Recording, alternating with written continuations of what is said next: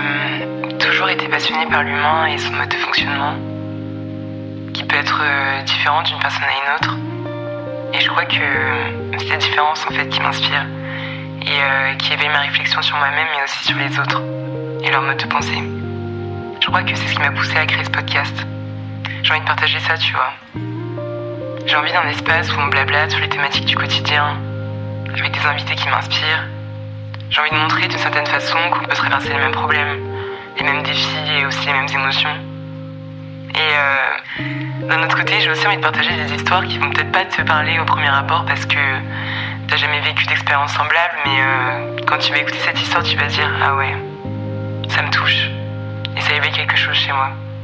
Bref, j'ai envie de partager. Partager à travers ces discussions, ces échanges, et de dire aux gens qu'on n'est pas seul dans notre tracas du quotidien. On n'est pas seul à se poser des questions existentielles.